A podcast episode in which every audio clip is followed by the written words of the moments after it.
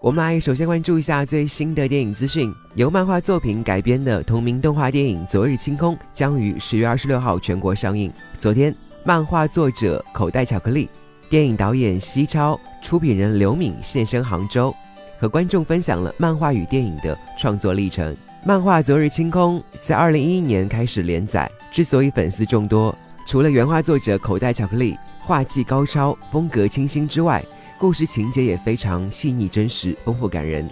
故事讲述了酷爱画画的高中男生涂小艺与优等生姚哲田、篮球少年齐景轩等人有关梦想、友谊、亲情和爱情的故事。电影中的故事发生在上个世纪九十年代的一个古朴的南方小镇。导演西超表示，为了更好地还原影片的原型地，主创团队多次走访口袋巧克力的家乡浙江兰溪，复原数个景点。包括复古感觉的居民楼、学校教学楼、教室桌椅等等。